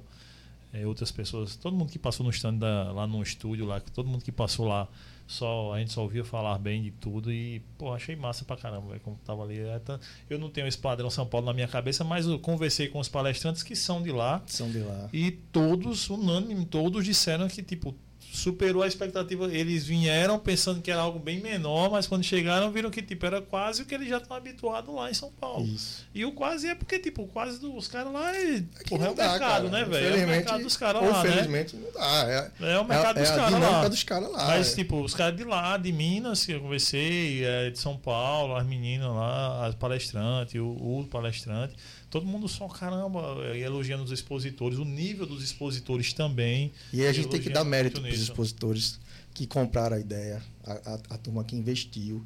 Cara, os caras saíram é. extremamente satisfeitos. Até os que não investiram tanto ficaram, poxa, eu poderia ter feito mais. E dá mérito também a minha equipe, velho, que trabalha pra caramba, é incansável. A turma é, não, é, eu vi. é, um, é, é uma mistura de sorte com, com competência, porque não, não, se faz nada só, não brota uma equipe nada, do dia para tá noite. Louco. É trabalho diário, é trabalho sério, é trabalho focado.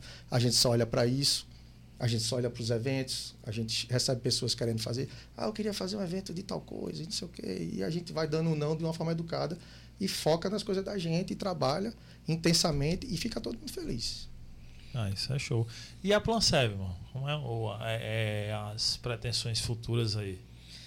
Então, a gente está é, expandindo algo que a gente já trabalhava, que é a parte de, de terceirização de serviços com tratamento de piso e limpeza pós-obra, né, com a Plansev terceirização.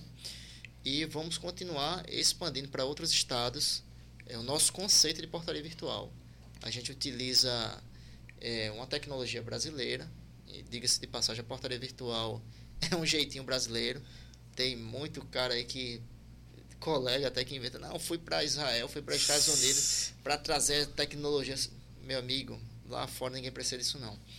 A tecnologia é daqui, certo? A gente se adaptou ao nosso jeitinho e está funcionando bem. E a gente está fazendo isso não apenas com equipamentos, mas com pessoas.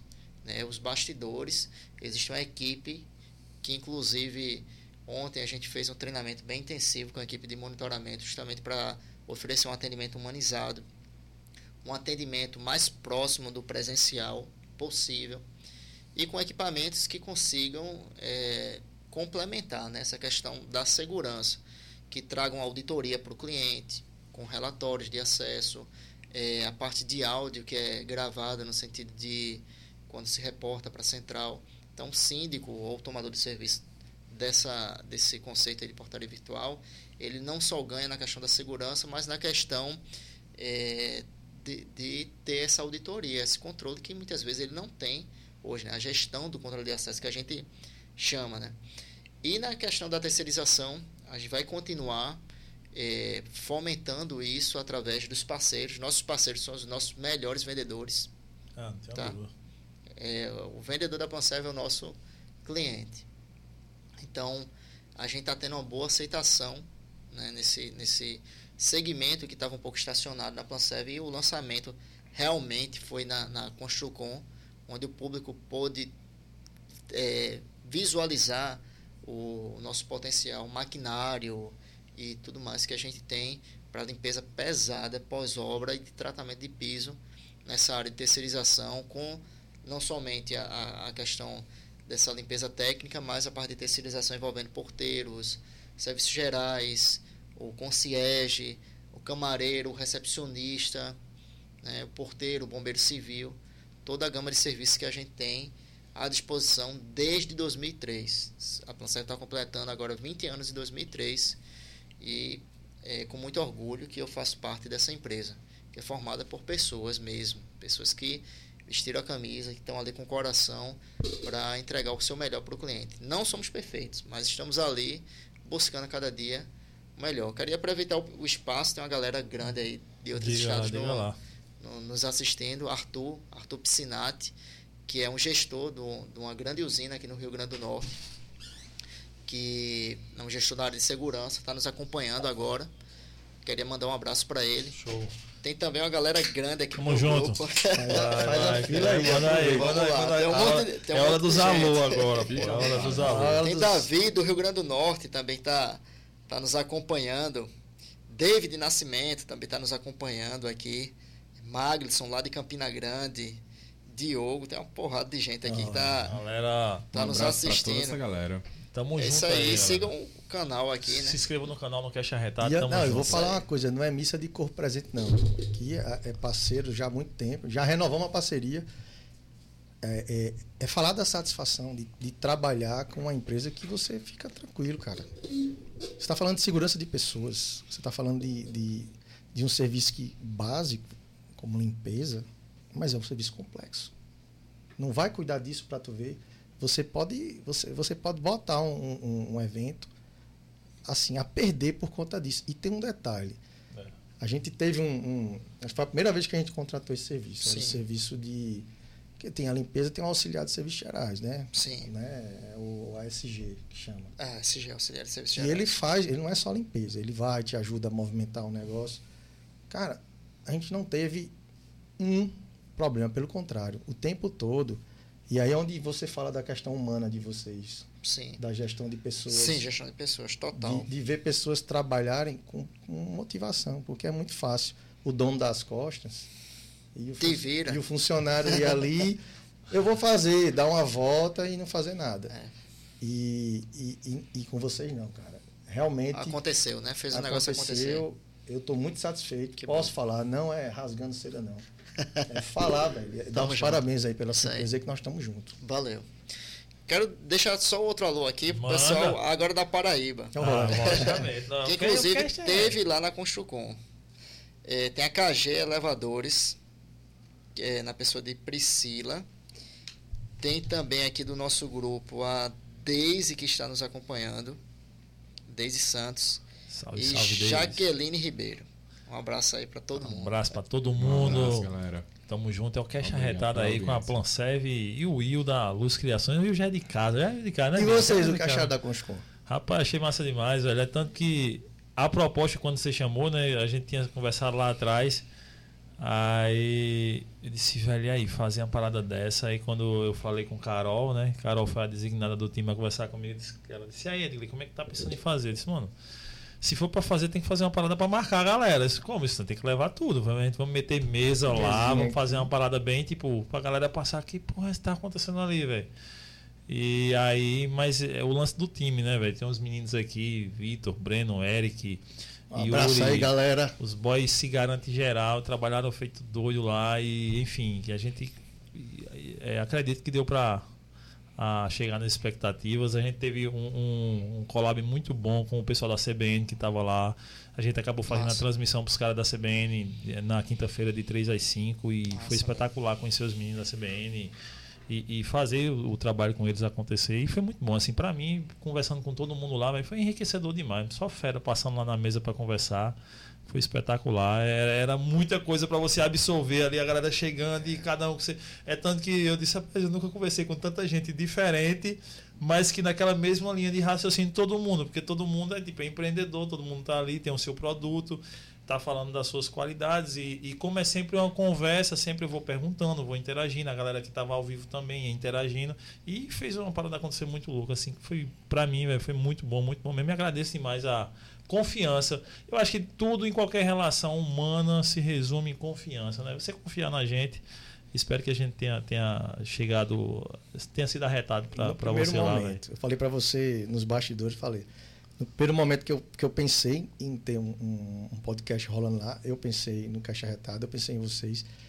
E no primeiro sim que você disse, eu disse, bicho, aqui, aqui eu nem me preocupo mais. Aqui eu sei que a turma vai chegar lá e vai fazer bem feito, vai fazer o melhor. E foi o que aconteceu.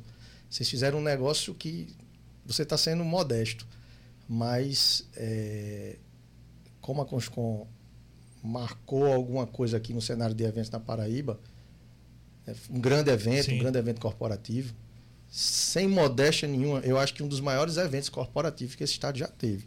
Sim. De todos os setores, em todos os anos. O, o podcast Cast Arretado, ele estava lá, ele levou um conteúdo top. A gente pode decantar tudo que foi sim, falado sim. ali. Foi um dos pioneiros e uma experiência de, de, que a gente já lida com você há bastante tempo é de manter isso para sempre, cara. Enquanto tiver Construcom, nós estamos juntos. Vamos embora, pô. Foi espetacular, gostei demais. E aí, Vitão, bora ou não bora, Vitor? Para aí, Vitão. Aí. cara, foi espetacular, foi, foi muito boa a experiência, tanto que, que é, é, é tudo, todas as ligações que acontecem ali, né, velho? A galera que veio falar depois e todo mundo, e a galera que, que conheceu a gente, porque, porra, um portal de visibilidade pra gente foi assim, enorme, enorme, porque muita gente passando ali. Enfim, foi, foi muito bom, cara. Eu, eu, como eu disse, eu não conhecia esse tipo de evento nesse setor. Eu quando cheguei lá, caralho, gente, na quinta-feira meu irmão, a gente pra caralho passando aqui, velho. Muita gente, muita, muita gente. gente. E tipo, aí você vê a galera dos stands, a média de quê? 4, 5 pessoas por stand ali, né? Já muito stand. E a galera chegando, e tome chegar gente, tome chegar gente. E eu, e eu caramba, velho, como que parada grande. E quando foi com. Eu, eu vendo alguns releases de algumas palestras e conversando com os palestrantes, muito conteúdo bom, muito conteúdo assim, enriquecedor mesmo pra galera, velho. Quando você viu o nível da galera que tava palestrando, velho. Que o que massa. vocês fazem é muito rico, é muito importante. O cara lá, o cara que fez a todo o, o da, da, do centro de convenções da 2K, o, 2K Proteção. É, da Proteção, o cara que é engenheiro, que fez todo o cálculo arquitetônico de lá, né? Da, do, do, centro de convenções, a gente conversou com ele também. Pô, um monte de gente ali, muito, muito boa. O, seu, o senhor da loja econômica, eu nunca vou esquecer dele, cara. Ali é uma lenda. Ali é uma lenda ali, conversando com ele. Enfim, todo mundo que passou. E hoje a Pronserve aqui, Mohamed vindo aqui, trocar uma ideia. É, cara, obrigado demais véio, vocês terem vindo aqui. Eu agradeço. Muitíssimo obrigado pela presença dos dois, a casa de vocês. Casa de vocês, queremos você mais, mais vezes aqui para a gente Simbora, trocar, trocar ideia sobre, sobre, sobre segurança eletrônica. É importante véio, esse tema demais, principalmente no mundo que a gente vive hoje, né, no Brasil. Todas as. Temos muitas histórias. As, mu é, as mudanças que vão acontecendo muito rapidamente. E o Will é de casa, velho. O Will manja de ah, tudo. Eu vou que começar é, a acreditar nisso. Tudo, é. tudo que, que é de evento aí. Eu, eu escutei de um cara essa semana passada. É, disse, pô, o cara disse. O Bambam tinha acabado de sair, foi um cara que tava lá no condomínio. E a gente tava conversando, perguntando como é que tem sido o evento, eu contando. E aí um cara disse, pô, velho, tava, eu vi lá é, o estúdio de vocês, tal, não sei o que, parabéns, tal. Você estava com um cara que. É o melhor cara que faz evento na Paraíba, viu? É esse cara ali. Vocês estavam lá, pô, parabéns. Eu disse, pô, velho, obrigado. Nem conheci o cara, aí depois eu falando com a mamãe, disse, não, pô, mas o Will é. É o melhor cara para evento na Paraíba, é o Will. Não, Rapaz, não, tem, é... não tem outro, não, velho. Que assim, que promete e entrega. Porque prometer, o cara pode até prometer mundos e fundos, né? É. Agora, de prometer e entregar.